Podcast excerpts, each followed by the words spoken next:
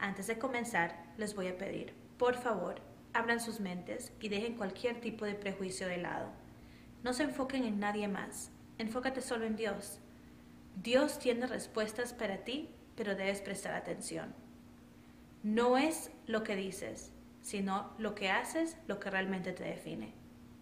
Así que con eso, comencemos. El cierre del tiempo de gracia y el tiempo de angustia.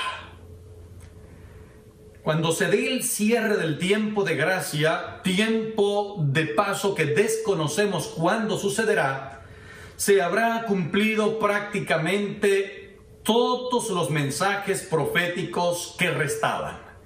La verdadera iglesia, la iglesia de Dios, el pueblo de Dios, será reavivado, será reformado, el Señor se manifestará poderoso y la usará de una manera especial porque habrá sido sellado por el sello del Dios vivo. Entre tanto queda tiempo todavía de salvación como lo registra Apocalipsis el capítulo número 7. Ese pueblo reavivado, reformado, consagrado al Señor, tendrá la bendición de recibir el refrigerio del Espíritu Santo, la lluvia tardía, la que madurará finalmente la semilla o el cereal o el producto para ser finalmente cosechado. Técnicamente y espiritualmente hablando, preparará al pueblo del Señor para ser recogido por él. Se dará la bendición del fuerte pregón, o sea, se predicará con denuedo, con poder, con determinación el mensaje de salvación a una humanidad que todavía tiene oportunidad de salvación en vista de que estamos de este lado del río y no se ha cerrado todavía la puerta de la gracia. El Señor entonces intervendrá y zarandeará a su iglesia y permitirá que el enemigo moleste como parte del zarandeo para que quede solamente el trigo de Sión y la paja o el tamo sea quitado, la escoria le dé su paso y todo el espacio al grano que Dios ha de recoger como eventos importantísimos se produce también el tiempo de angustia previo. ¿Por qué se le conoce como previo? Porque luego vendrá uno demasiado fuerte que de paso la escritura lo describe como un tiempo de angustia que no se ha presentado jamás sobre la tierra. Ese tiempo de angustia previo se da por causa de la firma de la ley dominical como ley federal en Estados Unidos, que entonces producirá cierta estrechez en los hijos de Dios, de tal manera que estos abandonarán las grandes ciudades e irán a las comunidades más pequeñas o rurales, por así decirlo. Técnicamente es el tiempo para abandonar las grandes ciudades y salir al campo o a las pequeñas eh, ciudades, las poblaciones menos contaminadas por causa del pecado. También tendremos familia, el desafío de reconocer que en el tiempo que desconocemos, pero que en el cronograma de Dios existe, se producirá el fin del tiempo de la gracia. De la mano ya son soltados los vientos retenidos por los cuatro ángeles que están repartidos en los cuatro ángulos de la tierra, porque ya habrán sido sellados los siervos del Dios Altísimo y ya habrán ido al descanso los que no soportarían un tiempo dificultuoso como ese y menos el tiempo de angustia que se vivirá después del tiempo de gracia. En su misericordia el Señor recogerá a esos fieles que no tendrían la capacidad de soportar semejante exigencia física, emocional y si se quiere también espiritualmente.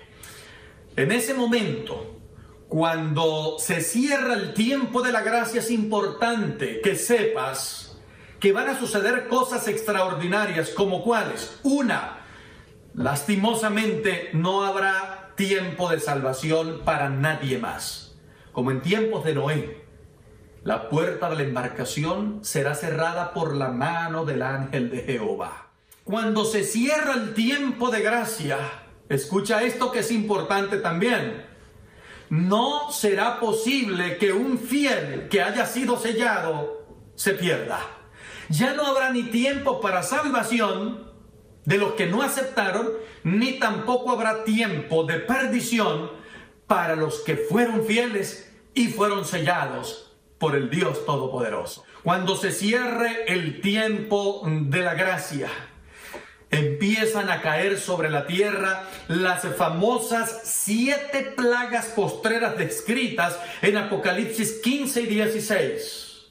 Terribles, pero serán las últimas. Y como el tiempo se acortará, caerán en distintas partes del mundo, probablemente de manera simultánea, o algunas de manera simultánea, el tiempo será cortado y entonces el Señor librará finalmente a su iglesia, que por causa de las plagas, aunque no son afectados directamente por las plagas, tendrán que vivir cierta estrechez y cierto sufrimiento, porque la angustia es para los impíos, pero no deja de salpicar también a los hijos de Dios. En el tiempo de angustia hay un pedacito dentro de él que se llama el tiempo de angustia de Jacob, que se inicia cuando se dé el decreto de muerte, ya voy a mencionar las razones del decreto de muerte, sobre aquellos que hayan estado en el grupo que ha de ser salvos. Vivirán un tiempo como el que vivió Jacob cuando vino de retorno a la casa de su padre y vino a ser recibido por su hermano armado por 400 hombres o acompañado por 400 hombres armados. ¿Qué otra cosa sucede entonces durante el tiempo de angustia y por causa de el decreto de muerte? Los hijos de Dios abandonarán aún las pequeñas ciudades. Irán a lugares desconocidos que Dios proveerá providencialmente para ellos, pues Dios ha prometido seguridad para sus hijos, para los que le aman. Llega el tiempo de ejecutar a los santos y ya vamos a mencionar las razones. Y el Señor obra de una manera poderosa y gloriosa un acto de liberación especial en el marco también de su segunda venida a esta tierra con poder y grande gloria y se iniciará el milenio que va tomado de la mano con el inicio de la eternidad, pues los hijos de Dios irán a morar en la patria celestial que el Señor tiene preparada para los que le aman. El tiempo de gracia se cierra para los que descansan por causa de la muerte, solo que unos han de descansar o dormir el sueño de la muerte esperando la mañana de la resurrección, cuando Cristo interrumpirá ese sueño, mencionando por nombre a cada uno de sus fieles que fueron al descanso para levantarlos investidos de gloria, de perfección. El sepulcro se quedará con la enfermedad y con la consecuencia de la muerte, pero la gente que se levante en la primera resurrección serán investidos con la gloria del Señor, porque sucederá en el marco de su segunda venida y con la potente voz el Señor los levantará del sueño para que al contemplarlo sean transformados a su imagen y a su semejanza. Gloria al Señor y bendito sea su nombre. Pero habrá otros que estarán en el seno de la que habrán ido sin esperanza, que se les cerró la gracia y no echaron su suerte con Dios y lastimosamente se perderán. No tiene que ser tu caso en el nombre del Señor. Decide reconciliarte con Dios si has estado lejos de Él. Decide en el nombre del Señor empezar la marcha del camino que resta, tomado y confiado en el Señor, para que puedas disfrutar de la salvación y de la vida eterna que el Señor provee para para los que le aman. Miren lo que dice, hermanos, el libro de Apocalipsis, el capítulo número 16, versículo número 15, dice lo siguiente. Leo para la iglesia. He aquí, dice el Señor, yo vengo como ladrón. Bienaventurado el que vela y guarda sus ropas para que no ande desnudo y vean su vergüenza. En otras palabras, está vestido, está velando, es bienaventurado. ¿Por qué? Porque no hace preparativos de última hora, sino que en este momento Tú y yo derramamos nuestro ser entero ante el Señor y no permitimos la posibilidad de estar separados de Él por causa del pecado, con, viviendo en alto riesgo de perdernos. No, Señor, hermano, el pecado acariciado que has tenido por años. Preséntalo delante del Señor, que Él es fiel y justo para perdonar tu pecado y limpiarte de toda maldad. Esa condición que te parece normal, de maltrato a tus seres queridos, de arrogancia, de orgullo. Ponla a un lado en el nombre del Señor. Deja que el Señor quite esa carga tan penosa de ti que te va a llevar porque es cáncer espiritual. Te llevará a la muerte. Deja que el Señor te limpie y te sane en esta hora. En el nombre del Señor Él está dispuesto y anhela hacerlo. El capítulo número 12, versículo número 1 del libro de Daniel hace también referencia a este momento. Miren lo que dice la palabra. En aquel tiempo se levantará Miguel. Un estudio simple de la Biblia indica que Miguel es Jesucristo, el gran príncipe que está de parte de los hijos de su pueblo. Y será tiempo de angustia cual nunca fue desde que hubo gente hasta entonces, pero en aquel tiempo será liberado tu pueblo, todos los que se hallen escritos en el libro. Por supuesto, cae por su propio peso, que es el libro de la vida del Cordero. Vamos una vez más al libro de Apocalipsis para que vean ustedes todo el anuncio que el Señor hace con respecto al cierre del tiempo de gracia.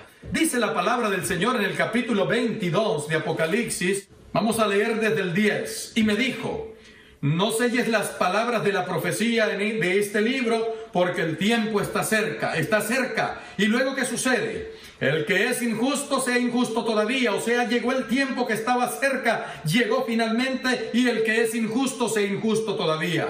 El que es inmundo sea inmundo todavía, y el que es justo practique la justicia todavía, y el que es santo santifíquese todavía. He aquí yo vengo pronto y mi galardón conmigo para recompensar a cada uno según sea su obra. Leo para ti, mi querido amigo, de un famoso libro, primeros escritos, página 279, que dice lo siguiente. Y el ángel tomó el incensario y lo llenó del fuego del altar y lo arrojó a la tierra y hubo truenos, voces y relámpagos y un terremoto. El párrafo toma Apocalipsis 8.5 y entonces dice, Vi entonces que Jesús, quien había estado oficiando ante el arca de los diez mandamientos, deja caer el incensario y alzando las manos exclama en alta voz, como lo hizo en el Calvario, pero ahora en el santuario celestial, consumado es. Los casos todos han sido fallados, unos para vida eterna y otros para perdición y confusión perpetua. Cristo recibe la bendición de ser despojado de las vestimentas sumos sacerdotales y vestido con las vestimentas reales y se dispone a venir a esta tierra por segunda vez acompañado de sus santos millares de ángeles cuando el tiempo de gracia se cierre el mundo pasará por un tiempo de angustia cual nunca se vivió mientras hubo mortales sobre la tierra. ¿Por qué? Porque los cuatro ángeles que se describen en Apocalipsis 7 del 1 al 3 o al 4 han soltado los vientos. Las pasiones humanas se desenfrenan. La naturaleza se pronuncia en contra de por causa de tanta aflicción a la que ha sido sometida también. se derraman las siete plagas postreras. La palabra postrera significa que serán las últimas. Después de estas siete, no hay otra más. Léelas por favor en el capítulo 16 del libro de Apocalipsis.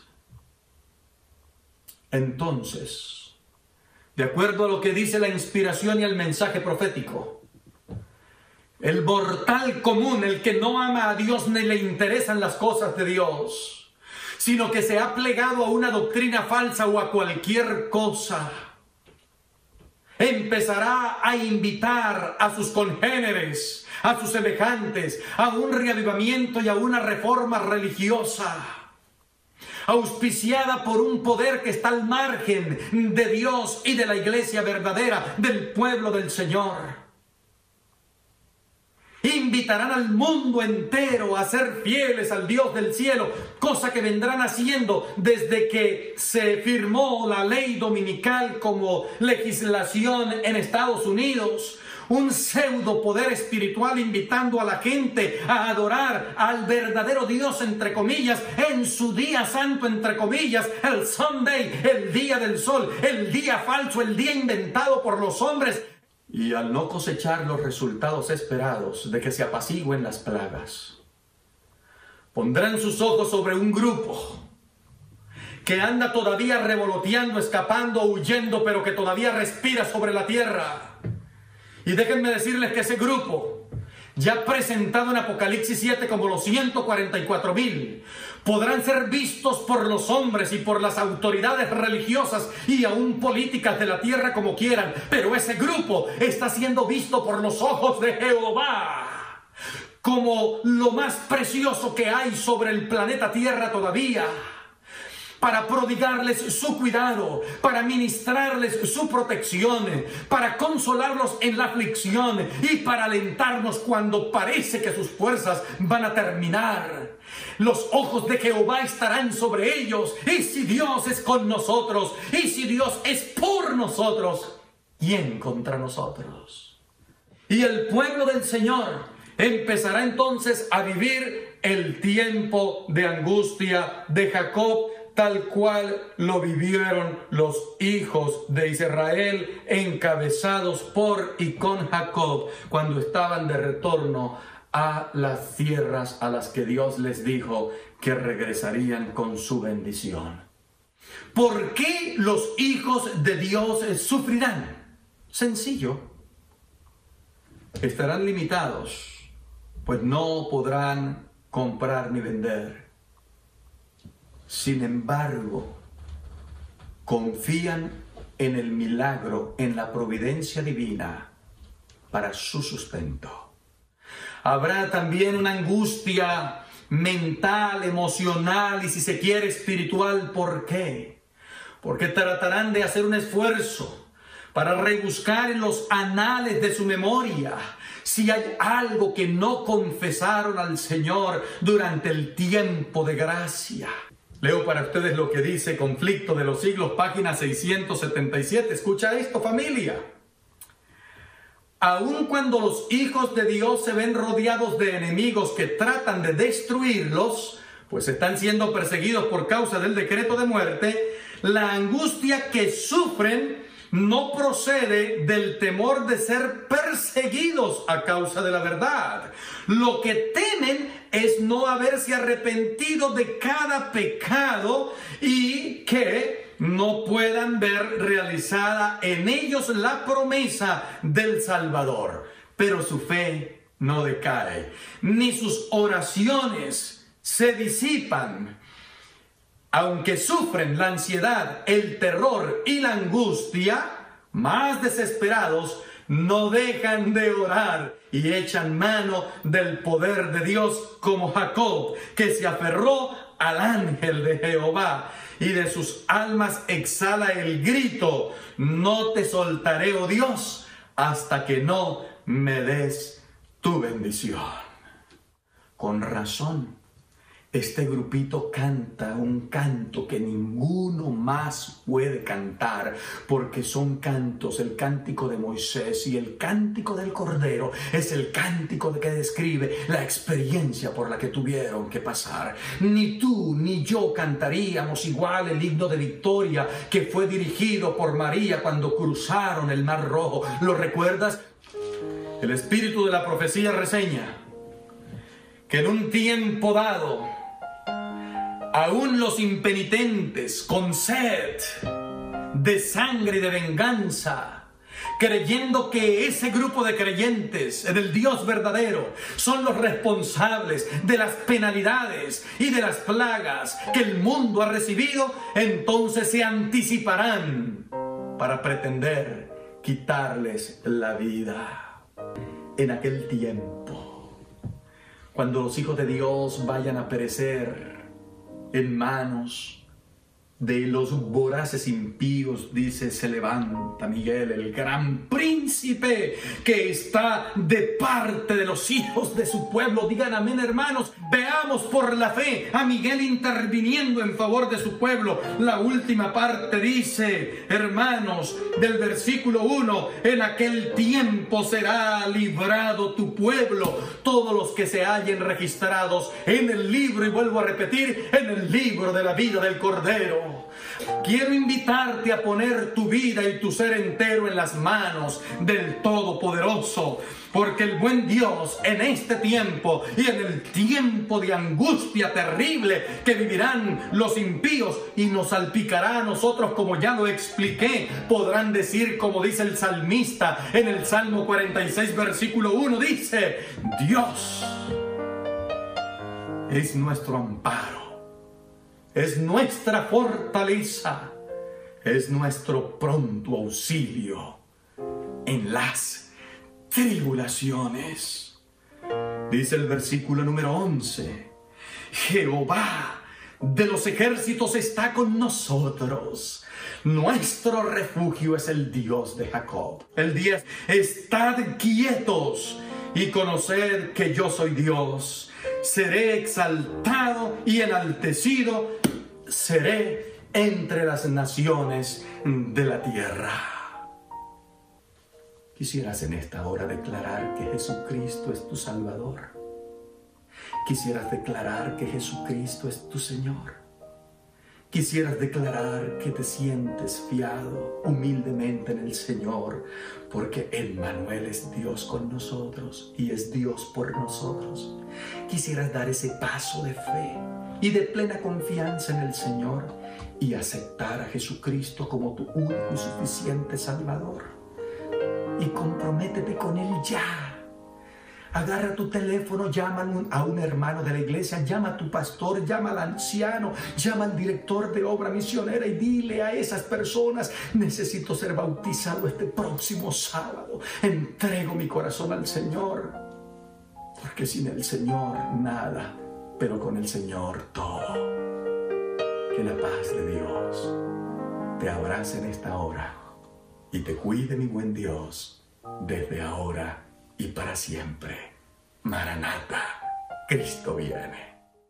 Wait, don't go yet.